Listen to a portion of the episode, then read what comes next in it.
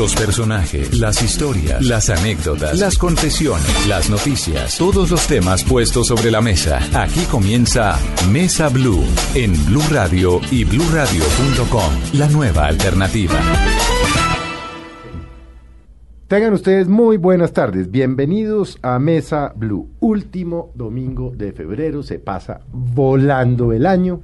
Don Esteban Hernández, muy buenas tardes. Don Felipe Zuleta, muy buenas tardes. Se va volando este año y como siempre en Mesa Blue, todos los temas puestos sobre la mesa. Y como aquí se habla de todo, esta será una tarde de análisis de un libro que va a levantar, que ya está levantando ampolla en el país y que recoge unos datos impresionantes y escalofriantes. Leyendo un poco el libro, en un momento vamos a contar quién es nuestro invitado, recordaba el arte de la guerra de Sun Tzu como resaltaba el tema del espionaje en eh, precisamente el arte de la guerra. Y para nadie es un secreto que los gobiernos espían, pero ha habido casos en que eso se ha salido de madre. Así es, mire, vamos a hablar hoy con eh, Julián Martínez. Julián Martínez es un joven periodista.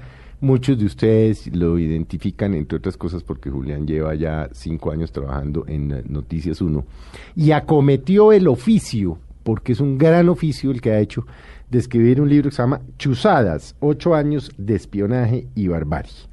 Un libro muy bien documentado, lleno de datos inéditos y tal vez el primer libro que se escribe sobre el DAS de una manera coherente y ordenada, en donde trae episodios que conocíamos y otros absolutamente desconocidos. Bueno, Julián, muchas gracias por estar con nosotros en Mesa Blue. ¿Cómo va, hermano? Buenos días, Mucho buenas trabajo, tardes ¿no? Felipe y buenas tardes Esteban. Eh, Mucho trabajo, ¿no? Le Muchísimo tocó, trabajo. le tocó ahora de entrevistador a entrevistado esta tarde. sí, un poco difícil, estoy acostumbrado a, a- a hacer preguntas, pero ah, es un honor estar en Blue Radio. Muchísimas gracias por la invitación para compa- compartirle a la opinión pública los resultados de esta investigación sobre el escándalo del DAS. Bueno, Julián, arranquemos. Por supuesto, vamos a hablar del el tema. Esto es, es- es- es tal vez el, el mayor escándalo del gobierno del expresidente Uribe. Es un tema que no tiene todavía a todas las personas involucradas en estos escándalos de espionaje presas, pero tiene a muchos de los colaboradores ya del expresidente. Ha dicho el expresidente en múltiples oportunidades que es persecución de la justicia, en fin. Pero vamos a hablar de datos concretos, digamos, no vamos a especular. ¿Cómo arrancaron las chuzadas en el gobierno del expresidente Uribe, Julián?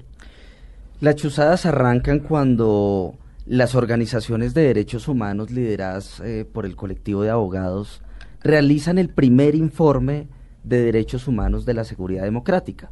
Es decir, el gobierno cumple un año de gobierno en agosto de 2003 y las organizaciones preparan eh, un balance de cómo le ha ido a, la- a- a esta política de seguridad democrática y entregan una documentación que indica que podría venirse una violación de derechos humanos alta porque en ese momento ya habían detenciones masivas, habían falsos positivos y habían agresiones a los periodistas, habían agresiones a los defensores de derechos humanos.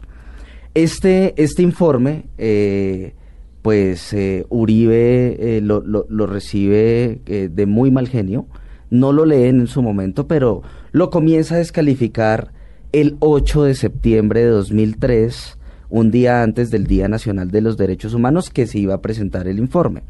Entonces, en la posesión del general Lesmes, que para entonces iba a posicionar como, como comandante de la FAC, Uribe pronuncia un violento discurso en el aeropuerto de Catam, en el cual dice que defender derechos humanos es terrorismo, y le pide al general Lesmes que proceda contra esa pesadilla. Ese es el origen de las chuzadas del DAS porque fue interpretado como una orden en todas las instancias de la, de la inteligencia del Estado, especialmente en la policía secreta del DAS. Usted eh, en el libro revela una cantidad de cosas impresionantes que la opinión pública conoce y desconoce. El libro tiene algo muy interesante, muchas cosas, pero la base es que son hechos. Usted no hace suposiciones, no, es, un- es la tarea juiciosa de recolectar todos estos hechos, documentaciones, evidencia, además con un prólogo de Ramiro Bejarano, que tiene toda la autoridad por haber conocido el DAS desde adentro para hablar de este tipo de temas Y haber sido víctima de las chuzadas. y haber sido víctima también del tema. Y describe eh, Ramiro, y que lo ha dicho en varias ocasiones, cómo el DAS se volvió una empresa deshonesta en favor del crimen. ¿Cómo empieza esto sistemáticamente a darse? El, el Departamento Administrativo de Seguridad estaba basado en proteger los intereses de seguridad nacional del gobierno y de la presidencia, pero ¿en qué momento se vuelve esto una vaina criminal? Se convierte eh, durante el gobierno de Uribe en una policía política para perseguir a defensores de derechos humanos eh, que criticaban con informes la seguridad democrática o que vigilaban la seguridad democrática, periodistas independientes que eventualmente podrían hacer informes que afectaran al alto gobierno, es decir, a Álvaro Uribe, eh, congresistas de la oposición que ejercían, digamos, su control político a los ministros y, en el caso de Piedad Córdoba y Gustavo Petro, que fueron las dos víctimas, digamos, más marcadas del gobierno anterior, y los magistrados tanto de la Corte Constitucional como de la Corte Suprema. Los magistrados de la Corte Constitucional fueron víctimas desde 2004 cuando el DAS empieza a hacer una infiltración para conocer las posiciones políticas de los miembros de la Corte para saber si ellos estaban de acuerdo o no con un segundo periodo del gobierno. Mm. Y cuando estalla el escándalo de la parapolítica, los magistrados de la sala penal, eh, específicamente el magistrado auxiliar Iván Velázquez, comienza a ser víctima por el solo hecho de hacer eh, la investigación de la parapolítica, que era un escándalo que, o que todavía afecta al, al, gobierno de Álvaro Uribe, entre otras cosas, porque el, el libro comienza con la historia de cómo miembros eh, de su campaña en el Magdalena en 2001 eh, idean un fraude electoral del cual, eh, según Rafael García, el director, el director de sistemas del DAS, dice que Álvaro Uribe se beneficia con 300 mil votos y, esta y estas personas que realizan el fraude electoral terminan trabajando en el DAS durante su gobierno. Entonces digamos que Uribe lo que hizo fue, como lo dice la, la Corte Suprema en la sentencia eh, condenatoria de Jorge Noguera es que el DAS se le entregó al paramilitarismo. ¿Para qué? Para matar, hacer montajes, espionaje y chuzadas. ¿Cómo era específicamente ese papel de Jorge Noguera? Porque usted recoge en su libro una entrevista que le hizo Cromos en el 2005, en el que el hombre lanza una frase que en, medio del calor de una entrevista en la que está contando cómo es su cotidianidad y cómo se, se trabaja en el DAS, es una frase que después resultó muy, muy impresionante, abro comillas dijo Noguera en su momento, si contáramos lo que sucede aquí, o sea, en el DAS, día tras día, la gente no podría dormir. Es, un, es la entrevista que le hacen en el perfil que le realiza Cromos a Noguera. ¿Cómo era ese papel específicamente de él? Que aparte sorprendió el nombramiento de Noguera por ser muy joven y la gente no se esperaba que él fuera a ser el director del DAS, pues el círculo cercano de Uribe. Pues el papel de Jorge Noguera, eh, digamos a interpretación de la investigación que yo realicé fue que era la ficha de Jorge 40, o sea, del bloque norte de los paramilitares, eh, por un pago que le habría hecho el gobierno de Álvaro Uribe a los paramilitares por ese fraude electoral. Y Jorge Noguera eh, comienza como director del DAS a hacer los trabajos de inteligencia, pero sobre todo a organizar su gestión para ponerla en favor del paramilitarismo. Es decir, Jorge Noguera eh, impedía que el DAS tocara a narcotraficantes. Los narcotraficantes podrían ir al DAS a poder sacar su pasado judicial. Eh, le hacía favores a Jorge 40, como cuáles, y a, Hernán Giraldo, como llamarlos y advertirles que la fiscalía o el ejército o el DAS iban a hacer operativos contra ellos para que se pudieran escapar. Eh, Rafael García también reveló que Jorge Noguera eh, coordinaba eh, con miembros del DAS para que Kiko Gómez, hoy eh, digamos envuelto en un, escándalo judicial por la por asesinatos en la Guajira, pues pudiera este señor enviar drogas hacia Venezuela. O sea, Jorge Noguera fue una persona, fue una ficha del paramilitarismo en el gobierno de Uribe para cometer toda esta serie de delitos. O sea, borraban antecedentes de los paramilitares, de los narcotraficantes aparte, digamos, de lo que se denomina como las chuzadas del DAS. Pero ¿por qué no creerle Uribe cuando dice que este era un buen muchacho que lo había conocido en una reunión social y que pues le había caído bien y tenía buenas referencias? No creerle a Uribe, digamos, en esa, en esa percepción que él tuvo de Jorge Noguera, pues es muy sencillo, porque es que Noguera, el buen muchacho, no era un buen muchacho, de pronto era un señor con corbata que sabía hablar, pero que solo le faltó eh, lucir el uniforme de las autodefensas por el DAS. Porque es que el señor... le hubiera bastado un par de llamadas al expresidente Uribe para saber quién era el buen muchacho. Correcto, pues es que... No, más, dos llamadas, oiga, denme referencias tan, tan, tan, tan, tan. Es que como anécdota en el libro se cuenta que la primera persona que se opuso al nombramiento de Jorge Noguera fue Pedro Juan Moreno. Pedro Juan Moreno le dijo al presidente, este señor no va a poder controlar el DAS y el DAS necesita una persona con mayor formación, etcétera, etcétera, etcétera. Luego Pedro Juan Moreno y Jorge Noguera terminaron coordinando muchas cosas en el DAS, sin embargo, pues Uribe, eh, digamos que está comprobado que Uribe eh, le entrega a través de Jorge 40, a través de Jorge Noguera, el DAS a Jorge 40.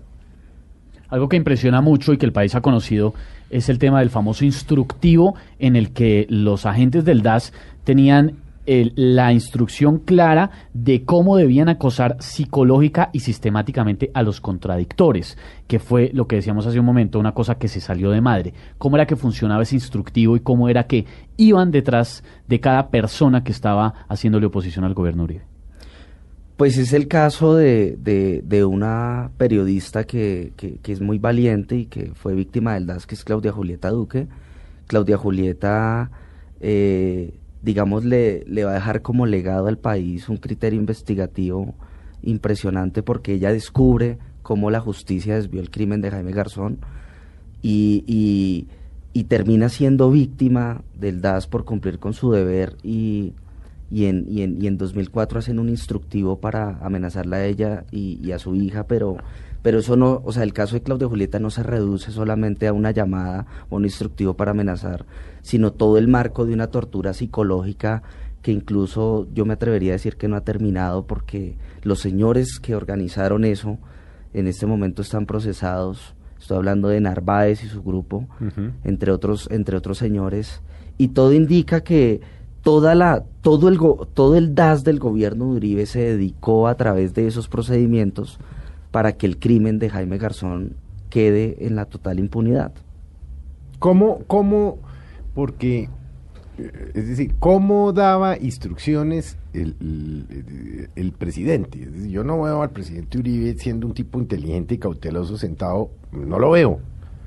Usted sabe, pues si pasa, yo no lo quiero, pero pues eso no permite que uno no sea no, lo veo sentado dando instrucciones delincuenciales, porque además es curtido, porque conoce. Entonces, ¿cómo se establecían las órdenes que se daban desde presidencia para que finalmente se acabaran ejecutando en, un sitio como el DAS?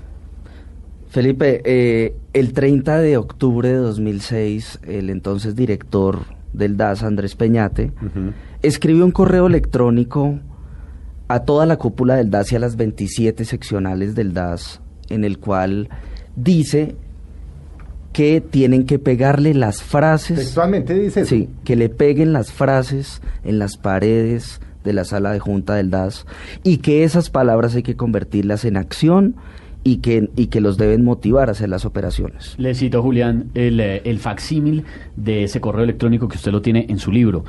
Abro comillas, compañeros, les ruego el favor de leer este documento y escoger las citas que ustedes piensen más inspiran y necesitan nuestros equipos para que discutan con ellos qué tenemos que hacer para llevar estas palabras a la acción, para que las escriban las que más les inspiren y las pongan en las paredes de los lugares donde nos reunimos y para que sean pilares en toda charla interna o externa que tengamos. Ese correo electrónico tiene, tiene un, un, archivo adjunto que dice mensajes, discursos, AV. Esas eran las órdenes, Felipe. el presidente salía. Del presidente.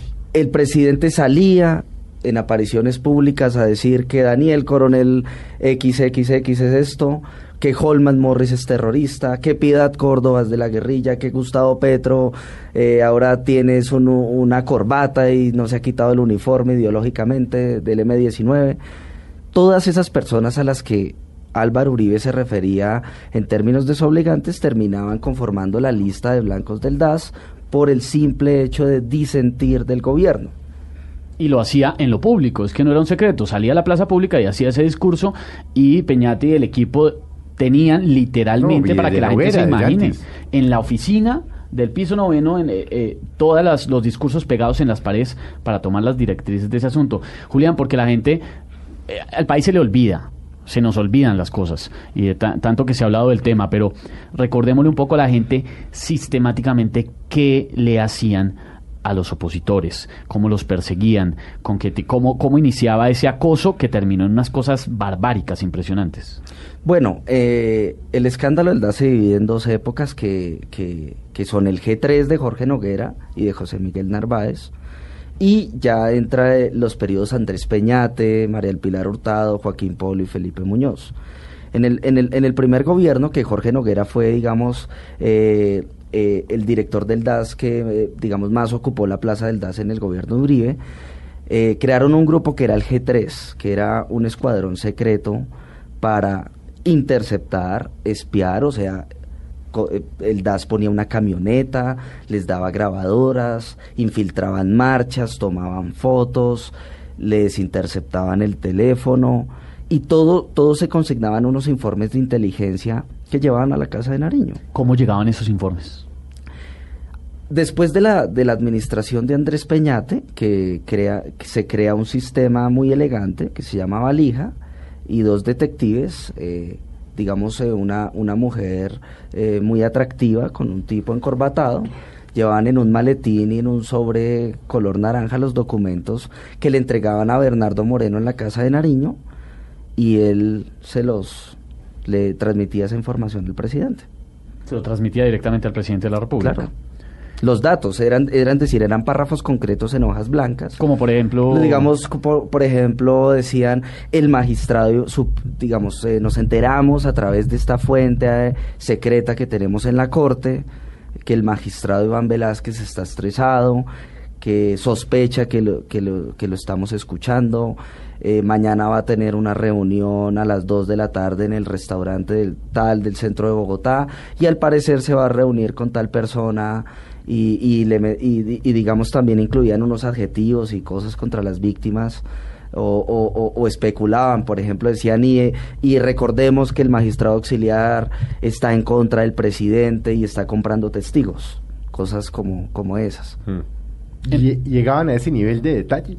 Sí, señor con, con, la gente a la que perseguían. Claro, porque los detectives que ejecutaban la operación, en este caso contra Iván Velázquez, a quien le hicieron un montaje eh, con el caso Tasmania, hmm. muy conocido, eh, ellos necesitaban entregarle datos concretos. O sea, ellos no podían enviar 20 páginas a la casa de Nariño.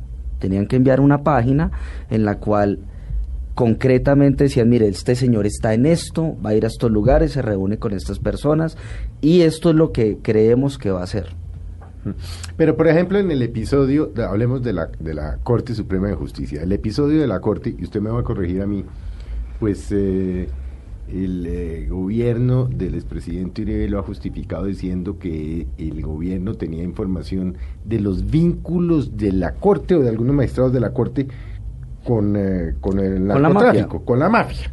Entonces, acuérdese pues que hablaron allí de un empresario de Neiva que organizó una gran fiesta en Neiva, eh, del eh, famoso reloj del doctor Jesse Ramírez, en fin, entonces ellos siempre han justificado diciendo, no, es que nosotros, o por lo menos el presidente en su condición de suprema autoridad administrativa, pues tenía el temor de que la Corte Suprema estaba al servicio de la mafia. Eh, ¿Qué pasa en torno a, ese episodio, finalmente? El DAS, el extinto DAS constitucionalmente, tenía poderes legales por ley a entrar a verificar información. Es decir, el presidente podría decir, la corte fue infiltrada por la mafia, yo necesito que me verifiquen esto. Hmm. Entonces, ¿qué hicieron? El DAS interceptó los teléfonos, comenzó a seguir a los magistrados. Curiosamente, eh, Uribe sale a decir lo de la mafia cuando comienza la historia de la parapolítica. Y, digamos que los vínculos de su primo con, Y los vínculos de Mario Uribe, ya comprobados con los paramilitares. Y efectivamente el DAS podría entrar a verificar eso. Pero ¿cuál es el punto ilegal, Felipe? Que el DAS no podía, el DAS no podía obtener esa información y filtrársela a los medios de comunicación para acabar con el nombre y el prestigio de las personas a las cuales no, finalmente no les encontraron nada. O sea, el, magistrado, el ex magistrado Jessy Ramírez Bastidas puede transitar por la calle tranquilo porque no le encontraron nada, ningún vínculo con la mafia. Iván Velázquez Finalmente hay un fallo que condenó a una persona por haberle hecho un montaje eh, como eh, denominado Tasmania. Es decir, el problema en, lo, en, el que está envuelto Edmundo del Castillo, César Mauricio Velázquez y que, y que seguramente va a tocar a Jorge Mario Itzman, entre otras personas que participaron en las reuniones en el marco del tema de la Corte Suprema, no es que interceptaron un teléfono, es que eran los encargados aparentemente de elaborar una estrategia para utilizar esa información, manipularla, llevarla a los medios de comunicación para acabar con el prestigio de unos magistrados que estaban investigando la parapolítica. Ese es el punto. Mm. Es decir, el DAS podría entrar a verificar si Piedad Córdoba tendría algún vínculo con las FARC. Eso es totalmente legítimo. El problema es que no lo encontraron. Es decir, Piedad Córdoba le ha dado la cara al país, ella ha trabajado por el intercambio humanitario, por la paz, pero con todo el trabajo sistemático de espionaje que le hicieron a ella no encontraron nada. El problema fue manipular esa información y lograr que cada colombiano, cada vez que vea a Piedad Córdoba, pueda abstraer a la guerrilla. Y manipular, el, y, manipular también los, los correos de la FARC, en donde se refieren a alias Teodora, que de alguna manera el gobierno le hizo creer a todo el mundo que era Piedad Córdoba, cosa que tampoco apareció probada, Exacto, eso no está Procuraduría en un bastante, bastante em, proceso cuestionable. Claro, ese es uno de los cuestionamientos que, que, se le hace al procurador porque, como se menciona en el libro, el procurador no tuvo en cuenta la campaña de desprestigio de la que, de la que fue víctima Piedad Córdoba desde el DAS. Mm. Ahí vamos, en Corte Suprema, estamos en políticos opositores. Eh, llegamos Pero sigamos con la Corte, porque la Corte es muy interesante. ¿Cómo efectivamente Este es un cuento que muchos colombianos conocen, pero es decir, ¿cómo realmente logran infiltrar la Corte? En marzo de 2007, el subdirector de Fuentes Humanas del DAS, que se llama William Romero, empezó a formar a una detective que se llama Albaluz Flores Gelbes, que es más conocida como, la, la y eh, le dicen, a, eh, la, entrenan, es una, es una detective que, que tiene ganas de aprender, etcétera, y ella termina eh, reclutando fuentes para infiltrar a la Corte Suprema de Justicia. ¿Cómo empieza ese trabajo? Esta señorita no sabía qué hacer y ella tenía un ella había tenido un novio que era el jefe de seguridad del Congreso y lo llama eh, prácticamente digamos diciéndole que le va a dar otra oportunidad de amor. Y el detective cae sumiso ante ante digamos esa aparente eh, esa aparente esa oportunidad de volver a oportunidad de volver y, y, él estaba enamorado etcétera. Eh, él comienza a ayudarle le dice mire tales escoltas protegen a tales magistrados, el jefe de seguridad de la corte es este señor, este señor, y lo, logra contactar a esta señora con el escolta del conductor de Iván Velázquez y les llegaron a pagar hasta 12 millones de pesos, como se detalla muy bien en el libro, cómo pagaban, están los recibos, cómo instalaron el micrófono, cómo eran los informes de inteligencia, etcétera. Y fue a través de la Matajari que llegan a, que llegan a infiltrar la corte eh, con un presupuesto, digamos, muy generoso.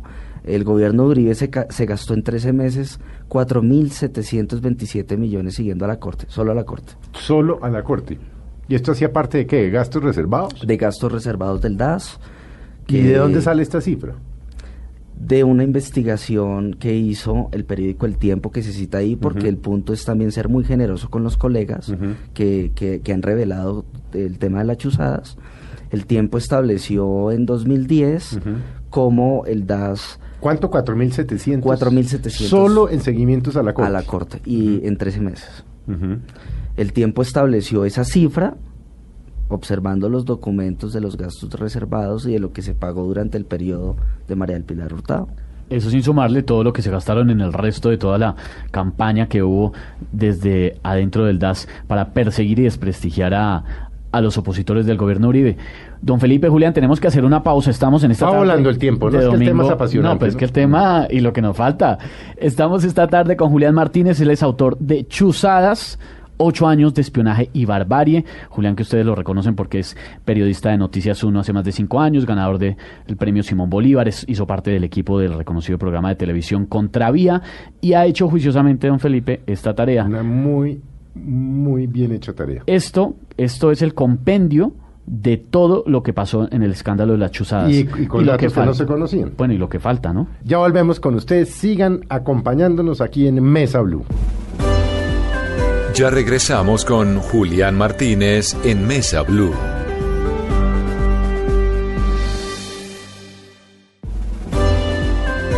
Continuamos con Julián Martínez en Mesa Blue.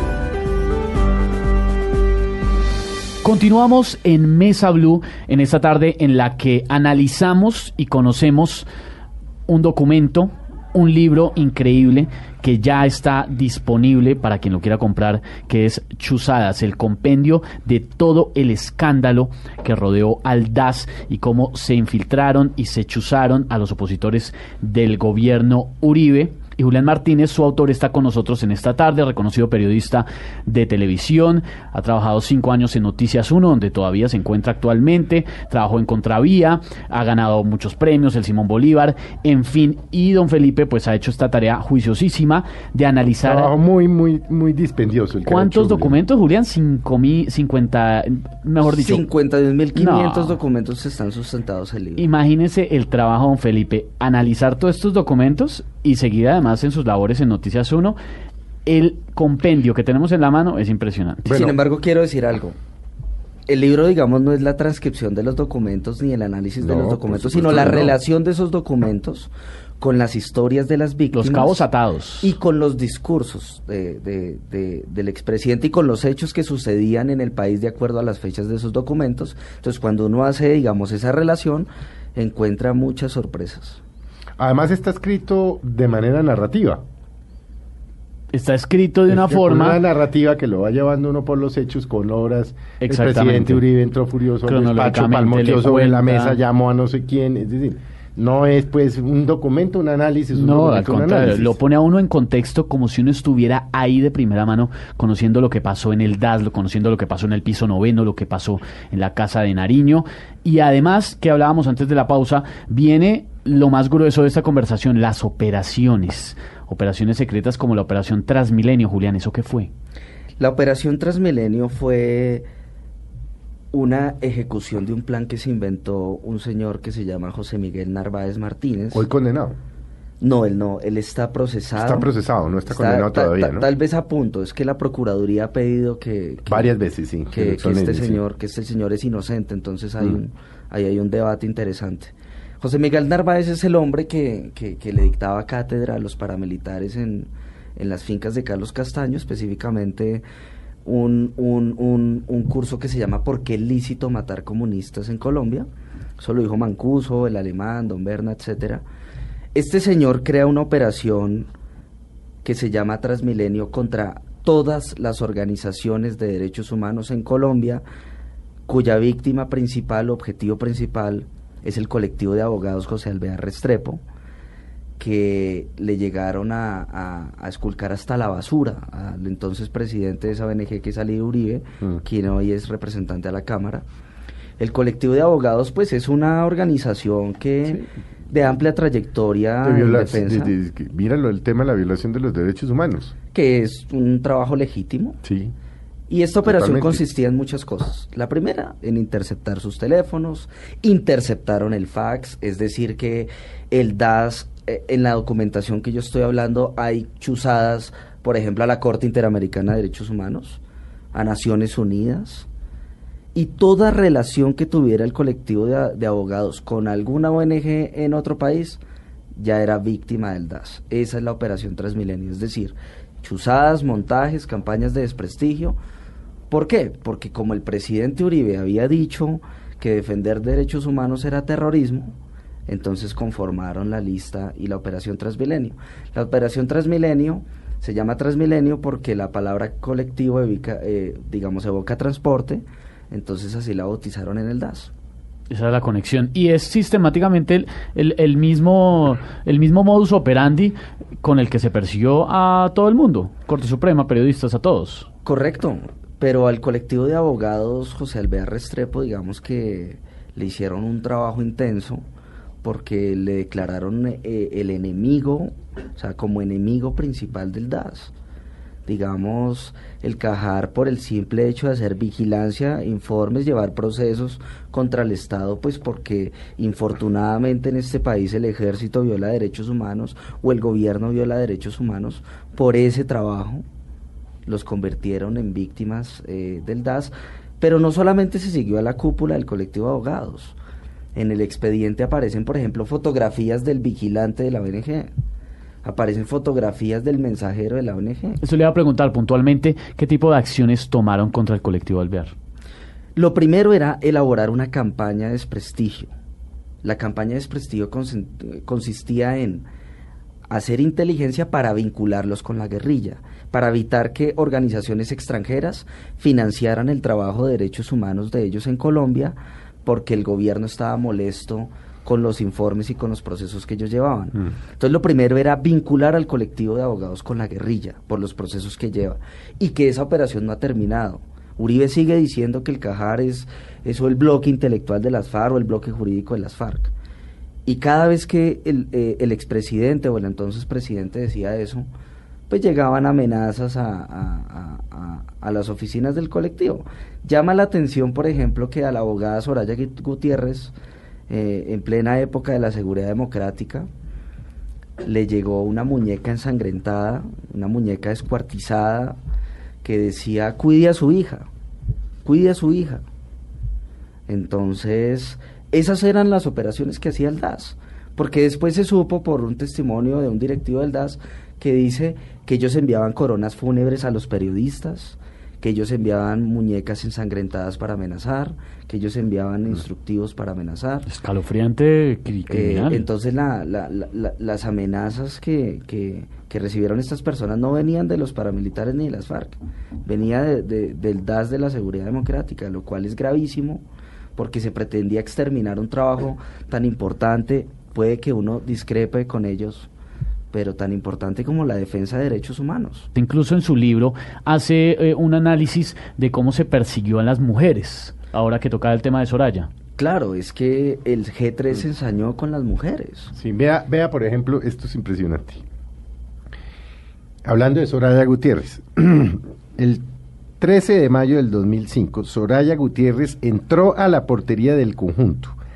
Allí el vigilante le entregó un paquete en forma de regalo cuyo remitente era el señor Manuel Gutiérrez, padre de la defensora de derechos humanos, que para la época ya había fallecido hacía 10 años. Extrañada con el obsequio, se dio cuenta que quien enviaba la encomienda había puesto la dirección de la casa en donde ella había vivido en su infancia. Dice, yo me asusté muchísimo porque tenía un olor fuerte. Acto seguido llamó a la policía porque dedujo que podría ser un artefacto explosivo. Y ahí viene pues el, envío del paquete para Soraya Gutiérrez de... No, bueno. La policía abrió el paquete y allí encontró una muñeca descuartizada. El juguete era una Barbie de cabello rubio, claro y brillante, de 35 centímetros que estaba empacado en la caja original del cachivache y había sido envuelta en papel de regalo. Tenía destrozadas sus articulaciones, la habían quemado con cigarrillos en sus partes genitales y le pintaron la cruz en el tronco con esmalte rojo a manera de sangre. ¿Qué tal? No, impresionante. Esto se lo hacían a una defensora de los derechos humanos. Para, eh, para mandarle el mensaje directo de cuida a su hija, como nos estaba diciendo Julián. ¿Con qué otras mujeres se ensañaron? Porque obviamente está Soraya, pero está... Eh, del colectivo de abogados se ensañaron contra Adriana Cuellar, que, quien fungía como jefe de prensa. La amenazaron, se le metieron al apartamento. Eh, yo Mario Ortegón, del colectivo de abogados, otra reconocida abogada por su, por su defensa de derechos humanos.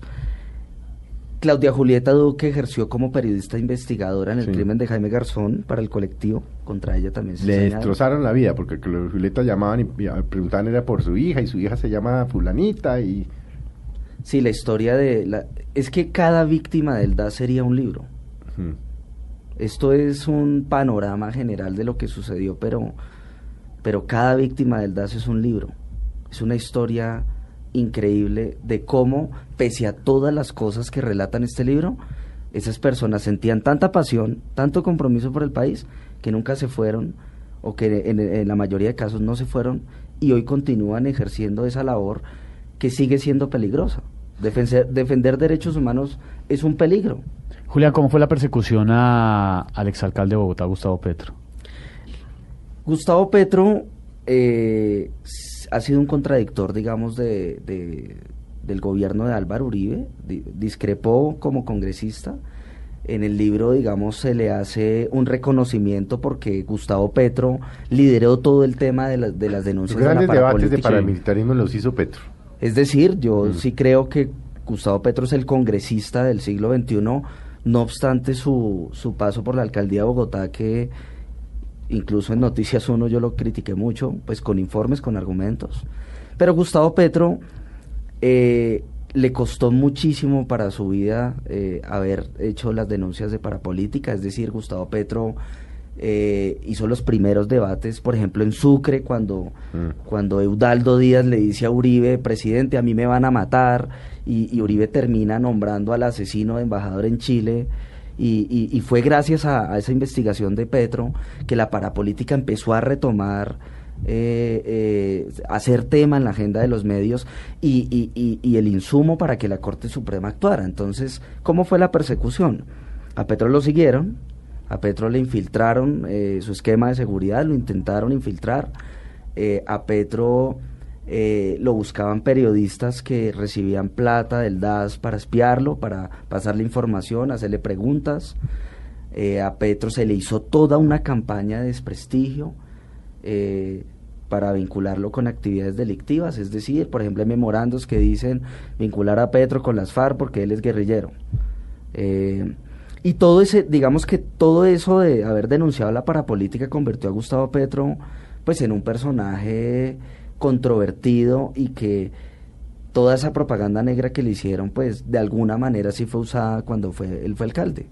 Independientemente de todo el argumento por lo menos de los medios que tuvieron para hacerle vigilancia a su, a su gobierno en la alcaldía de Bogotá. Sí. ¿Qué era la Operación Europa, Julián? La Operación Europa eh, es como una suboperación de la operación Transmilenio. Es decir, como el colectivo de abogados eh, lleva procesos internacionales, entonces toda ONG que tuviera contacto con el colectivo de abogados se convertía en víctima del DAS. Entonces, estos señores iban a, a Francia a reunirse con la Federación Internacional de Derechos Humanos, allá enviaban un detective del DAS. O sea, los tentáculos fueron hasta Europa hasta 10 países de Europa y hay dos procesos penales contra Álvaro Uribe, uno en España y otro en Bélgica, por los cuales él algún día tendrá que responder.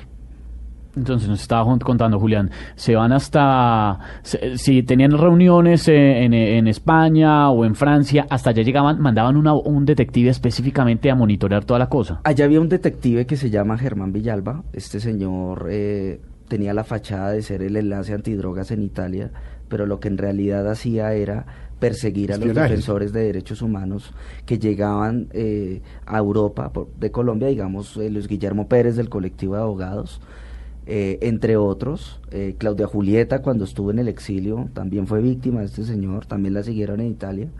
Es decir, pero aparte de que seguían a las personas que viajaban a Europa, las personas europeas que tenían contacto con las colombianas se convertían en víctimas, las fotografiaban, eh, se robaban el, trataban de robarse el pasaporte de estas, de estas personas para saber cuándo viajaban o qué nexos tenían y la idea era hacer informes que vinculara a personas de Europa con la guerrilla. Entonces, digamos, eh, hasta allá llegó el espionaje.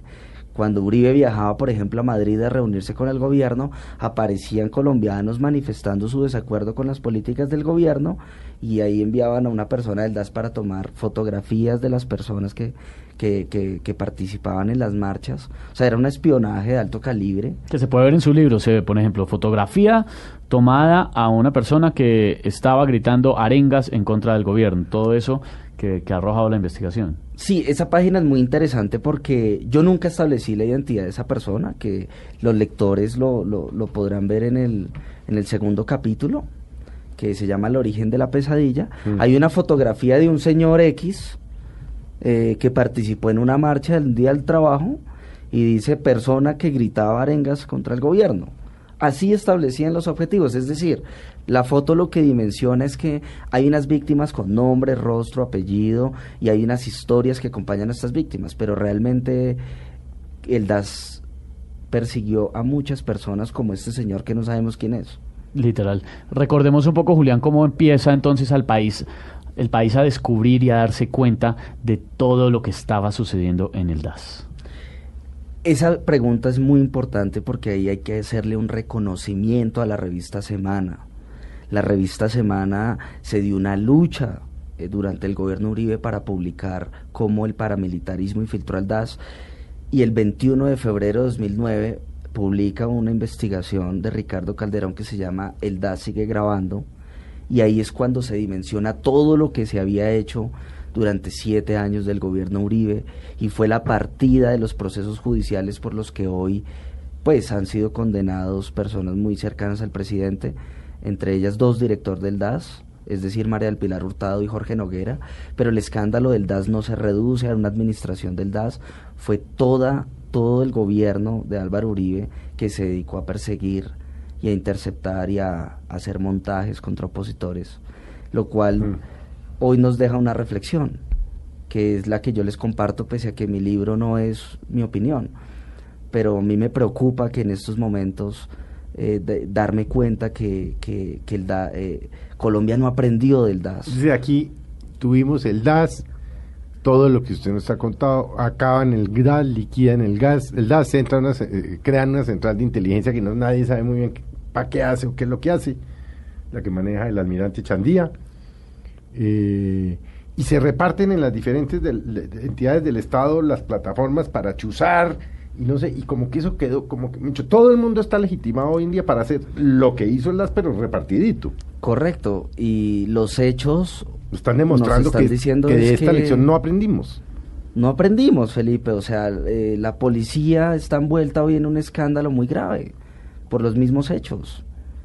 Y hoy podríamos, y hoy podríamos evitar un escándalo de mayor, mayores proporciones y lo que está sucediendo es que lo que le está sucediendo a Vicky Dávila, lo que le está sucediendo al periodista Enrique Tapias de Noticias 1, lo que le está pasando a Claudia Morales, entre otras personas, pues se puede evitar, pero no. La policía aparentemente con estos procedimientos del DAS está tratando de restringir el trabajo de esas personas.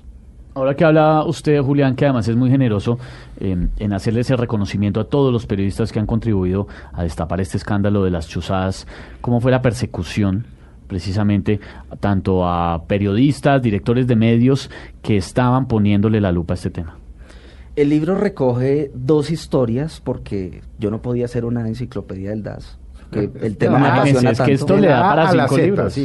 Pero recoge dos historias de, dos periodistas. Eh, el primero es Holman Morris, eh, la operación Puerto Asís, que incluye eh, una campaña de desprestigio para quitarle la visa a Estados Unidos, para que el gobierno de Estados Unidos le negara la visa. Lo lograron para vincularlo con la guerrilla, lo lograron, pese a que judicialmente pues nunca hubo un proceso Nunca, nunca, digamos, hubo una relación que el gobierno pudiera comprobar de que este periodista era beligerante, como decían, o subversivo, pero se le hizo un trabajo eh, para vincularlo con actividades delictivas y muchas veces lo lograron porque la gente se le quedó eso en la memoria.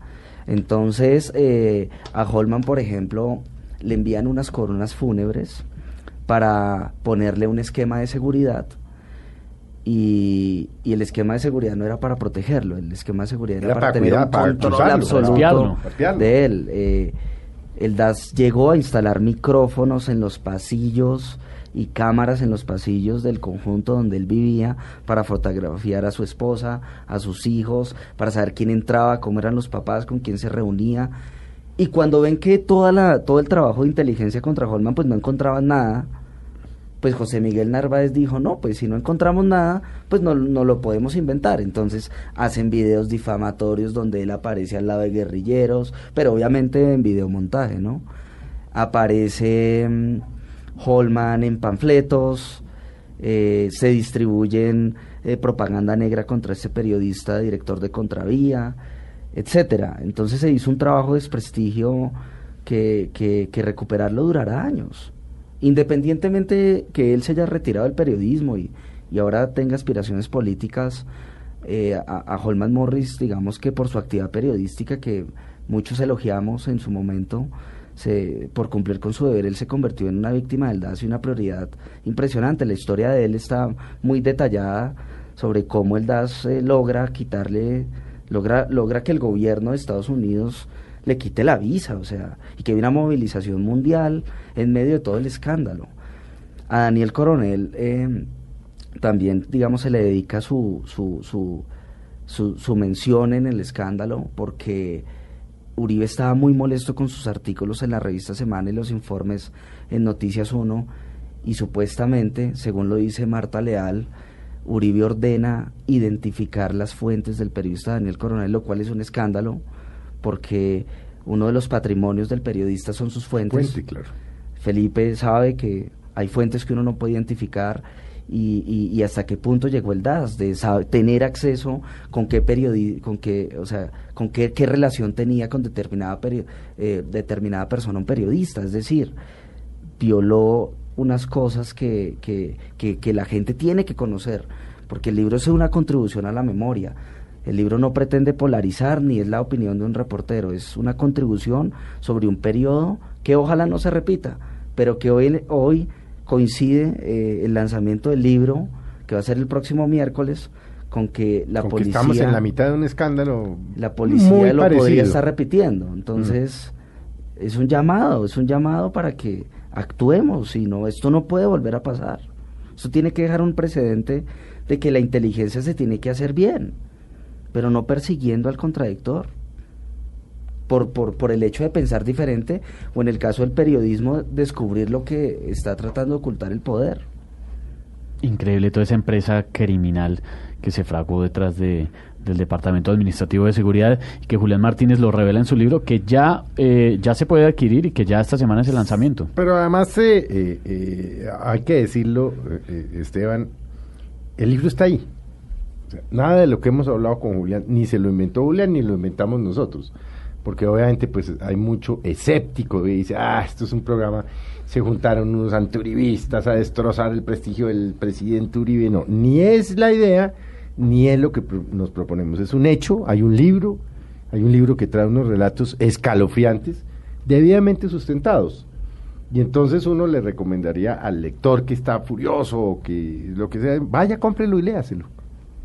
Correcto, el- Claro. el, libro, el libro ya, pues, desde hace 20 días está en las librerías, tiene un costo de 39 mil pesos, fue editado por el grupo español Ediciones B, digamos que tuvo, digamos, la gallardía y la confianza, me, me dieron la oportunidad de escribir el primer libro. Y cada afirmación que usted hace está debidamente sustentada. Correcto. Están las fotografías, están Además, los documentos, los mm, correos. Además, muy gratamente escrita. Sí, porque es muy, es en medio de lo horrible de este escándalo, es Sí. muy agradable la lectura del libro porque lo lleva a uno de la mano entendiendo cronológicamente los hechos. Es casi una obligación leerse un libro como este, como Chuzadas, el libro de Julián Martínez, porque Pues si uno quiere no puede- es que uno no puede no, a- a Uno- pasar de agacha y no tener memoria, porque es que uno hace parte de este país. Y cuando uno desconoce ese tipo de escándalos y se hace el de la vista gorda como ciudadano, es cuando permite que estas cosas sigan pasando.